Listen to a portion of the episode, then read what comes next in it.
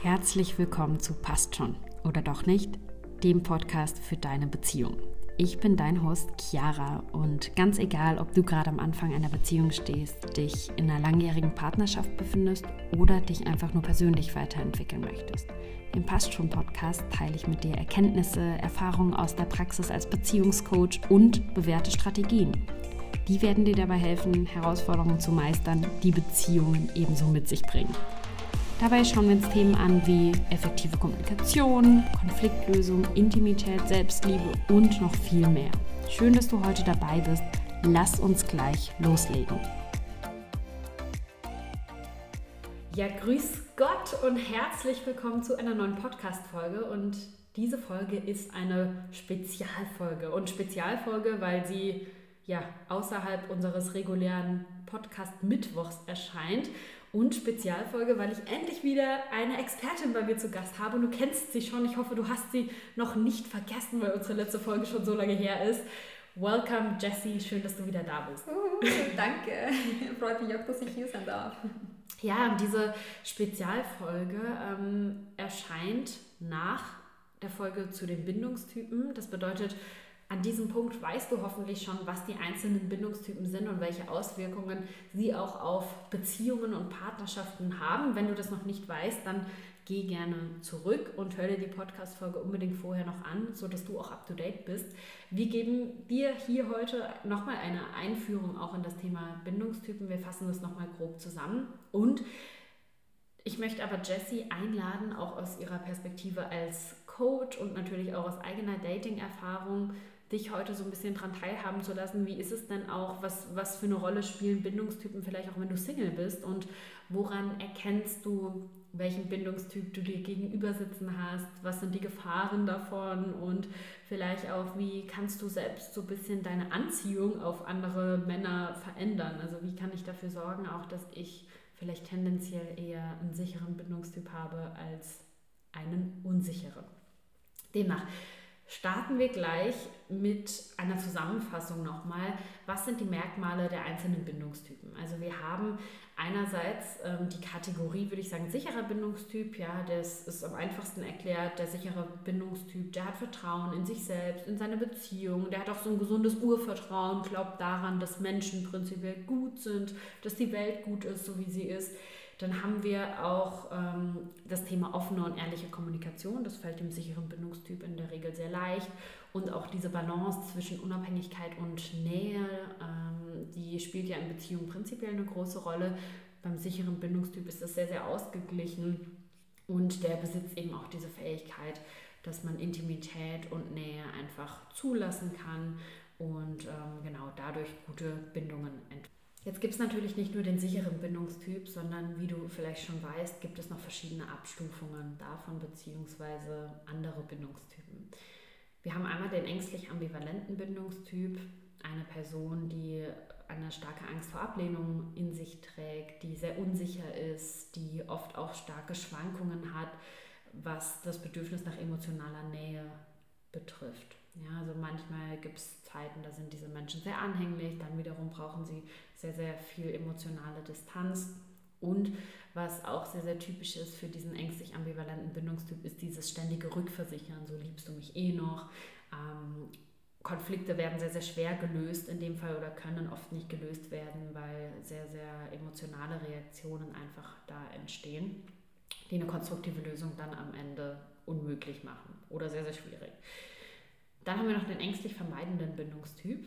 Und der ängstlich vermeidende Bindungstyp ähm, vermeidet, wie schon der Name sagt, oft Nähe, also hat äh, ganz oft diese Schwierigkeit, sich emotional zu öffnen. Ja.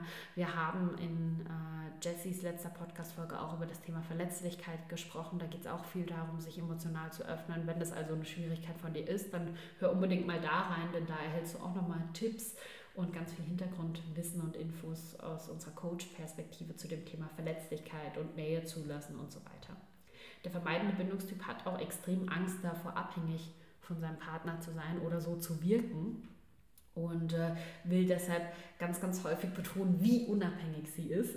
Jessie, du lachst schon. Also ich glaube auch dieses Thema so übermäßige Unabhängigkeit, ähm, das kennen wir ja auch häufig. Ja. Das mhm. erleben wir, glaube ich, auch oft, dass es so ein Schutzmechanismus ist. Und prinzipiell auch hier das Konfliktlösen äh, ist sehr, sehr schwer, denn der vermeidende Bindungstyp vermeidet auch dies, ja, vermeidet Auseinandersetzungen, äh, spielt Konflikte vielleicht runter, nimmt sie nicht ernst. Genau. Es gibt auch noch einen weiteren Bindungstyp, den habe ich in der ersten Folge jetzt gar nicht erwähnt, weil er erstens seltener vorkommt und zweitens kommt es da häufig gar nicht so weit, dass Beziehungen überhaupt entstehen. Das ist nämlich der desorganisierte Bindungstyp und der desorganisierte Bindungstyp, da wird auch häufig von Therapeuten gesagt, dass das Menschen sind, die wirklich schwere Traumata erlebt haben in ihrer Kindheit, was äh, ja, Erlebnisse mit Bezugspersonen betrifft. Und wenn man überhaupt dieses Wort beziehungsunfähig nutzen möchte, ich bin kein so großer Fan davon, weil ich bin der Meinung, eigentlich ist jeder beziehungsfähig, wenn man daran arbeitet, aber dann würde man es wahrscheinlich dem desorganisierten Bindungstyp zuschreiben. Ja, also es ist sehr, ein sehr inkonsistentes Verhalten. Es ist schier unmöglich mit äh, einer Person, die sich nach diesem Bindungstyp eben verhält, wenn sie nicht daran arbeitet, eine Beziehung zu führen, weil es einfach unberechenbar ist für das, für das Gegenüber. Die Person ist selbst total verwirrt, ähm, innerlich auch und hat viele innere Konflikte. Demnach, das macht es natürlich häufig schwierig. Jessie, was sind deine Erfahrungen jetzt auch in der Vergangenheit ähm, mit dem Thema unsichere Bindungstypen, auch dieses Ambivalente, dieses Nähe-Distanz oder auch dieses ähm, ja, Vermeidende? Was, was hast du da erlebt?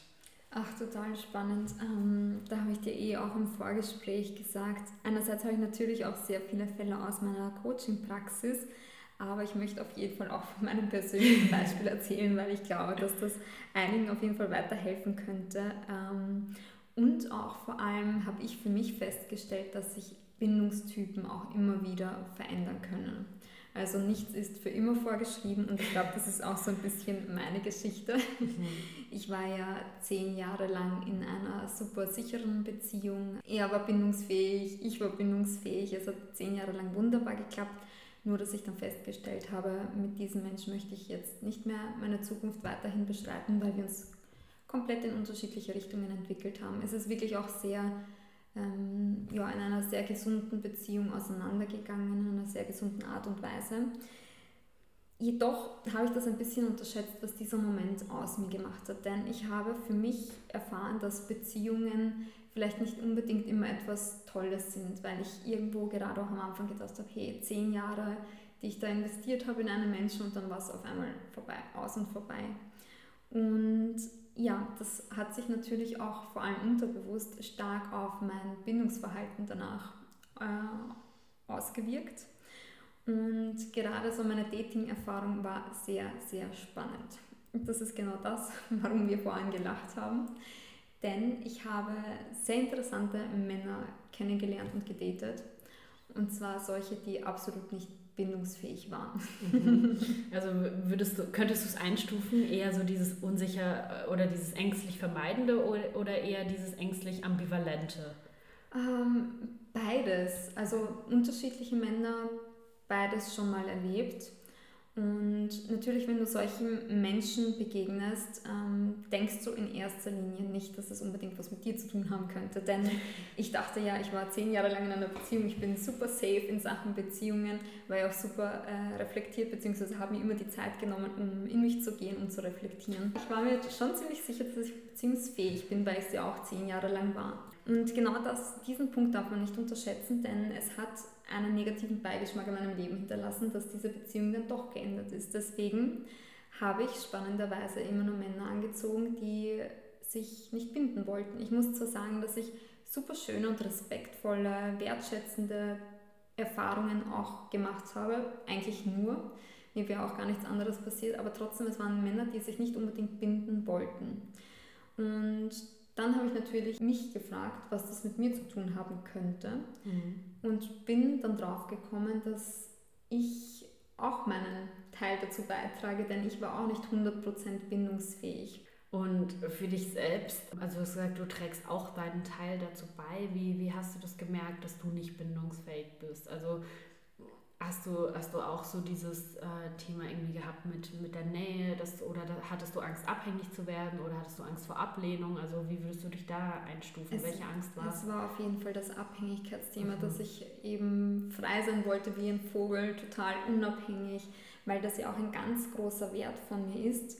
Mhm. Und ich meine Erfahrung einfach gemacht habe, so in zehn Jahren, ich war zwar nie komplett abhängig, aber in irgendeiner Form, wir hatten doch ein Haus zusammen und ich habe dieses Haus dann hergeben müssen, auch wo ich ganz viel Liebe und Mühe hineingesteckt habe. Und ich habe mir geschworen, ich will nicht, dass es mir noch ein zweites Mal passiert. Deswegen war ich dann stark so auf dieser Unabhängigkeit. Una ja, genau. Ja, ich glaube, man muss ja auch dazu wissen, wenn, wenn die Leute jetzt äh, unsere ersten Podcast-Folgen schon gehört haben, dann ähm, ja, wissen Sie vielleicht auch über deine Geschichte, dass du ja nach diesen zehn Jahren der Beziehung erstmal sehr, sehr stark auch diesen Wert Freiheit gelebt mhm. hast. Ja, und ich glaube auch, um das auf der psychologischen Ebene nachvollziehen zu können, ist ja dann auch natürlich die Angst, was muss ich aufgeben, wenn ich wieder in eine Beziehung gehe. Mhm. Ja, und ich glaube, das ist ein ganz, ganz wichtiger Punkt, diese Angst da vor Abhängigkeit, was ja nicht unbedingt materiell bedeuten muss, sondern auch emotional. Denn du warst ja wirklich zehn Jahre emotional an einen Menschen mhm. gebunden, was eine unfassbar lange Zeit ist, vor allem in unserem Alter. Ich meine, du bist auch noch echt super jung. Mhm. Ähm, da so lange eine Partnerschaft zu führen und dann zu sagen, okay, ich öffne mich emotional nochmal für, für jemand anderen, das kann dann echt schon dazu führen, dass man eher ja zu diesem vermeidenden Bindungstyp dann wird und sagt, okay, ähm, ja, muss ich meine Freiheit aufgeben. Und das ist ja auch oft so ein Konflikt, so ein innerer Konflikt, der dann entsteht in Beziehungen als auch in Datingphasen, so diese Balance zwischen Unabhängigkeit und trotzdem Bindung, die man mhm. sich wünscht, weil wer sagt denn, dass es nicht koexistieren kann? Aber ja. in unseren Köpfen kann das halt noch nicht koexistieren ja. bis zu einem gewissen Punkt, solange wir es halt nicht kennen. Mhm. Ja, spannender Punkt. Denn bei mir war das auch so, dass ich, ich glaube, der Moment, wo ich dann draufgekommen bin, war, dass es ja auch andere Männer gegeben hat, nämlich die Interesse an mir gezeigt haben. Und spannenderweise waren das aber gerade die Männer, wo ich uninteressant und dann habe ich doch angefangen zu hinterfragen, was das für ein Muster ist, was, was da genau dahinter steckt und inwiefern das Ganze eben mit mir zu tun hat. Was glaubst du, was hat die Männer so uninteressant für dich gemacht? Es waren spannenderweise immer sehr unterschiedliche Dinge. Mhm. Ähm, ich habe auch das Gefühl, dass ich meine Standards einfach ziemlich erhöht habe. Gut so. Und ich finde, das sollte auch so sein, weil eine kurze Zeit habe ich mir überlegt, ob das vielleicht zu viel ist, ob ich zu viele Ansprüche habe. Aber davon bin ich weggekommen, weil ich mir gedacht habe, nein, weil ich glaube, wenn man in seinem Wert, wenn man sich seines Wertes bewusst ist, dann dürfen die Ansprüche auch hoch sein. Sie dürfen zwar immer noch realistisch sein und ich glaube, das sind sie, aber sie dürfen doch auch ähm, hochgesteckt werden. Ja absolut.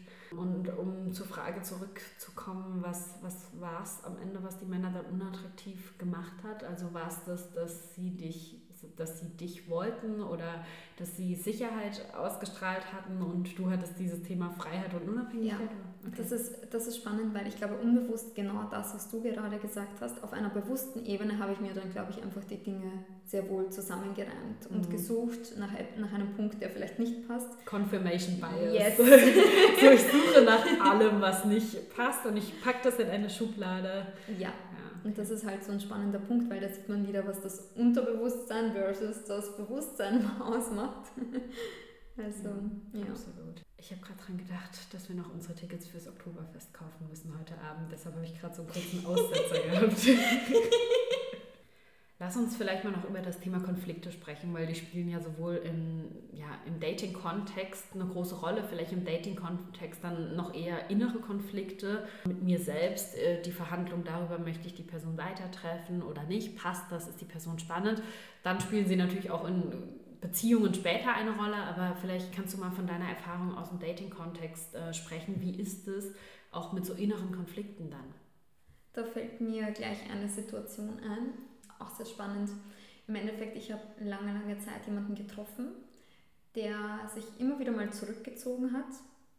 In dem Moment, wo ich mich zurückgezogen habe, ist er wieder auf mich zugekommen, mhm. obwohl das alles gar nicht so, ich meine, wir hatten in der Zeit jetzt so keinen Kontakt, aber ich glaube, es ist auch eine Art von Energie, die jemand spürt, in dem Moment, wo du dann vielleicht weniger Interesse dann zeigst an jemanden, mhm. auch wenn es jetzt nicht nur anhand von Kommunikation oder sonstigen passiert, spürt das der andere und dann ist auf seiner Seite wieder mehr gekommen. Ja. Und es hat sich echt über einen langen, langen Zeitraum gezogen. Mhm. Das, was aber sehr spannend war, ist, dass bei uns nie das Wort gefallen ist Beziehung. Obwohl es über einen sehr langen Zeitraum gegangen ist, ist nie irgendwer von uns beiden auf die Idee gekommen, das Thema mal anzusprechen. Und mhm. ich glaube, da hat es an der, definitiv an der Kommunikation gehackt. Und das Spannende ist aber, dass ich eigentlich eine sehr offene Kommunikation pflege mit sehr vielen Menschen oder eigentlich mit den meisten Menschen. Mhm. Aber ich glaube, da war auch definitiv etwas von seiner Seite aus, wo es sich für mich nach einer Blockade angefühlt hat, dass ich gewisse Dinge einfach nicht ansprechen konnte oder vielleicht auch nicht wollte. Ja, ich wollte gerade sagen, was war deine innere Blockade, es nicht anzusprechen? Also was glaubst du, was hat dich selbst blockiert? Ich glaube, es war definitiv das Vermeidende, weil das ja auch, glaube ich, ein Teil ist, den ich irgendwo in einer gewissen Art und Weise in mir trage und mich da ja auch nicht zu 100% festlegen wollte, natürlich alles un unterbewusst, mhm. glaube ich, war es das. Ja. Also diese Angst, so, wenn wir uns jetzt den ängstlich vermeidenden Bindungstyp anschauen, die Angst anzusprechen, hey, ist das jetzt eigentlich eine Beziehung, weil fuck, was ist, wenn die andere Person Ja sagt? Ja, genau. Dann verliere ich voll meine Unabhängigkeit und dann mache ich mich vielleicht abhängig. Und auch natürlich, was ist, wenn die andere Person Nein sagt? Man will ja Konflikten ausweichen, man will ja Konflikte vermeiden. Also gleichzeitig Konflikte vermeiden, auch Verpflichtungen vermeiden, aber irgendwie ähm, hat man halt doch den Wunsch, dass die andere Person noch da bleibt. Und dann ist es ganz logisch, dass wenn du dich halt dann zurückgezogen hast, dass er dann vielleicht nochmal, vielleicht war er dieser ambivalente Bindungstyp. Mhm. Das heißt, dieses weiß selbst nicht so genau, wann jetzt Nähe und Distanz eigentlich äh, angebracht ist und da so starke Schwankungen spürt und hat vor allem halt diese große Angst vor Ablehnung. Und dann in dem Moment, in dem du dich halt zurückziehst als vermeidender Bindungstyp, dann kommt der ambivalente Bindungstyp und sagt so, oh Gott, was passiert jetzt hier? Also warum ziehst du dich zurück? Und äh, dann kommt so dieses Nachfragen, so hey, sehen wir uns nochmal, können wir uns nochmal treffen? Und was auch ganz, ganz typisch ist für den ängstlich ambivalenten Bindungstyp, ist ja dieses extrem hohe Erwartungen zu haben an, mhm. an den Partner. Hattest du auch da das Gefühl, dass er extrem hohe Erwartungen an eine potenzielle Partnerin hätte? Oder ja, okay. das, das auf jeden Fall. Wenn ich jetzt doch zurückdenke, ich glaube, wenn ich diesen Menschen konkret darauf angesprochen hätte, glaube ich sogar, dass er vielleicht in Richtung Beziehung gegangen wäre. Mhm. Und ich glaube aber auch gleichzeitig, dass das genau unterbewusst mich blockiert hat, das Thema anzusprechen, weil ich selbst nicht, nicht dazu bereit wäre. Ja, Weil, du, weil du auf deine Unabhängigkeit ja. da irgendwie wahren wolltest. Ja. Es ist echt spannend, wie das Unbewusste sich dann manchmal so Wege sucht, um irgendwie doch zu, zu dem zu kommen, wo es hin will. Mhm. Ja? Und ich glaube, was man schon sagen kann, die einfachsten Kombinationen, um Beziehungen zu führen, sind sicherer Bindungstyp und sicherer Bindungstyp. Oder es sind sicherer Bindungstyp mit einem der unsicheren, also entweder den ängstlich vermeidenden oder den ängstlich ambivalenten. Denn der sichere Bindungstyp bringt ja vor allem auch die Fähigkeit mit, und das finde ich wirklich etwas Wunderschönes, den anderen ähm, wachsen zu lassen und sich entwickeln zu lassen. So war das nämlich damals. Ähm, jetzt kann ich auch mal ein bisschen was aus meiner persönlichen Geschichte erzählen. Ich weiß ja, dass es viele von euch auch immer interessiert.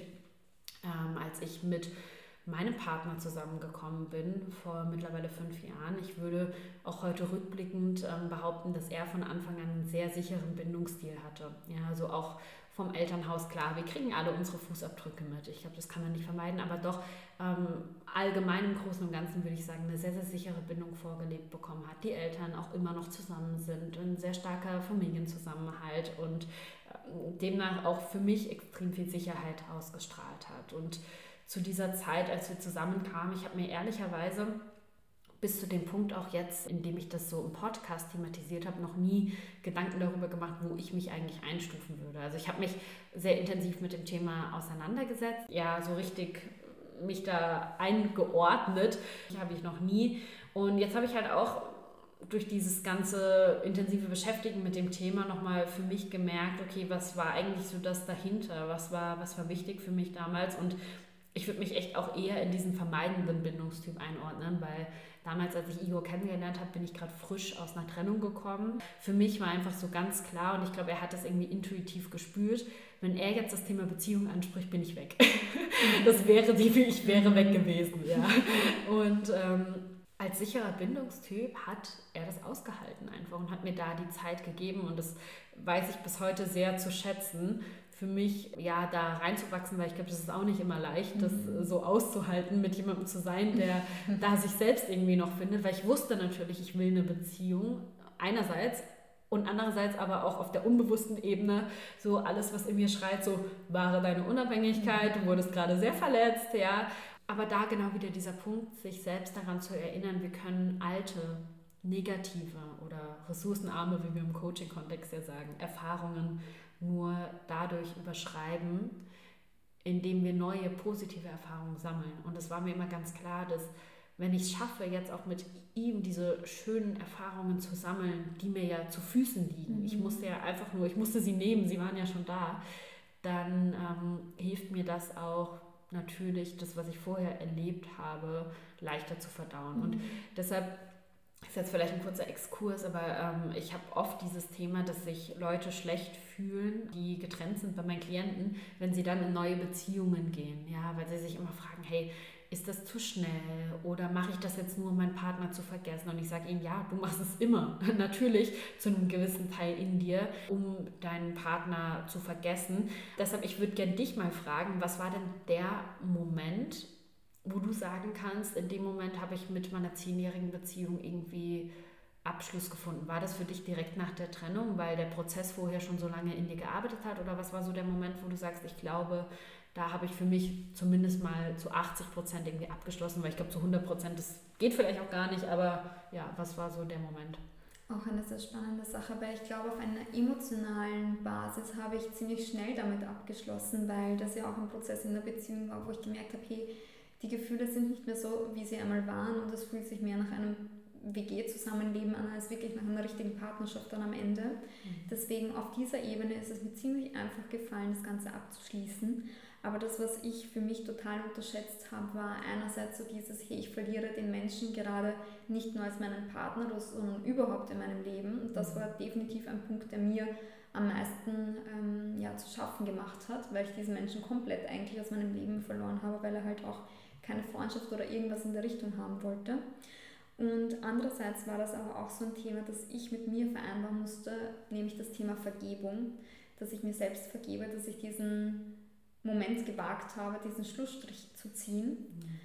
Denn ich glaube, das habe ich lange, lange Zeit unterschätzt. Es hat sich ganz viel unterbewusst in mir angesammelt an Schuldgefühlen, weil ich mir gedacht habe, ich tue einem Menschen gerade durch meine Entscheidung weh, die absolut richtig war für mich aber. Und da bin ich erst relativ spät drauf gekommen, dass diese Prozesse noch in mir gearbeitet haben. Mhm. Also auch so dieses, ja, dieser innere Konflikt. Du weißt, dass es richtig ist und dass du zu dir stehen musst, aber gleichzeitig auch durch diesen Schmerz zu müssen, eine andere Person so verletzen zu müssen. Ja, genau. Ich glaube, das ist ein ganz, ganz schön, dass du das erzählst. Auch danke dafür für deine Offenheit, weil ich glaube, das kennen ganz, ganz viele nach mhm. Beziehungen, auch diese Schuldgefühle. Weil in der Regel gibt es ja einen, einen Part, der das Ganze anstößt, auch wenn man sich dann am Ende einvernehmlich vielleicht trennt, ja, oder friedlich trennt gibt es ja eine Person, von der, von der das ausgeht. Und ich glaube, man muss da immer beide Seiten betrachten. Schön auch, dass wir es schaffen, hier im Podcast, finde ich, zwei Perspektiven mhm. immer aufzuzeigen. Mhm. Vielleicht zum, zum Abschluss nochmal, wenn sich jetzt jemand unserer Zuhörer oder Zuhörerinnen in einer Datingphase befindet und äh, andere Personen kennenlernt. Was würdest du auch sagen aus der Erfahrung? Wie, wie kann ich spüren oder herausfinden, ob da jemand bindungsfähig ist? Ähm, ich glaube vor allem aus meiner persönlichen Erfahrung, dass das doch so ist, wenn man sich jetzt einige Male trifft, und zwar einige, viele Male, und das Thema aber immer noch nicht zustande gekommen ist, ähm, also eben konkret auf eine Beziehung hin, ist halt doch die Wahrscheinlichkeit groß, dass das Gegenüber vielleicht gar keine be ernsthafte Beziehung möchte. Weil das, was mir lange Zeit gar nicht bewusst war, ist, dass man sich auch mit Menschen über einen längeren Zeitraum treffen kann.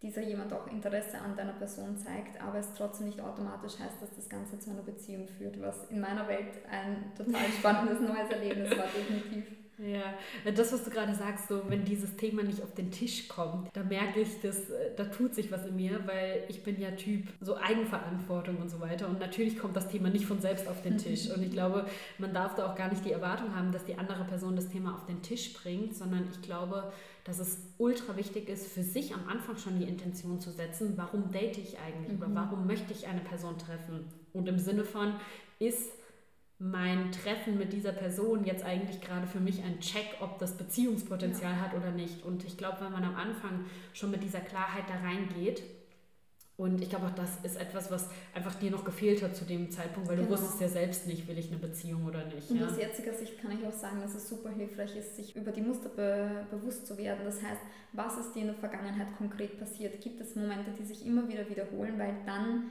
gilt es wirklich mal bei dir genauer hinzusehen. Das war genau das, was ich bei mir gemacht habe und erst dann kannst du das Ganze auflösen und dann noch einen ganz anderen Partner in dein Leben ziehen. Ich glaube, das ist ein schönes Schlusswort für heute, denn ähm, am Ende beginnt ganz, ganz vieles mit dir. Und auch wenn du dich jetzt irgendwie in Kategorie unsicherer Bindungstyp eingeordnet hast, dann lass dir gesagt sein, dass man auf jeden Fall daran arbeiten kann. Also da kann sich ganz, ganz viel verändern, sowohl durch den richtigen Partner, die richtige Partnerin, aber du kannst auch was dafür tun, dass du genau eine Person anziehst, die eben auch einen sicheren Bindungstyp hat. Du kannst dich dahin entwickeln und wie das genau geht, wie du zum sicheren Bindungstyp wirst, das verrate ich dir in der nächsten Podcast-Folge. Hör da also unbedingt rein und am besten Fall abonnierst du den Podcast, denn dann bekommst du gleich die Benachrichtigung, wenn die neue Podcast-Folge online geht. Und ich verabschiede mich jetzt und sage vielen, vielen Dank, Jessie. Es war wundervoll, dass du wieder da warst und ich freue mich schon sehr auf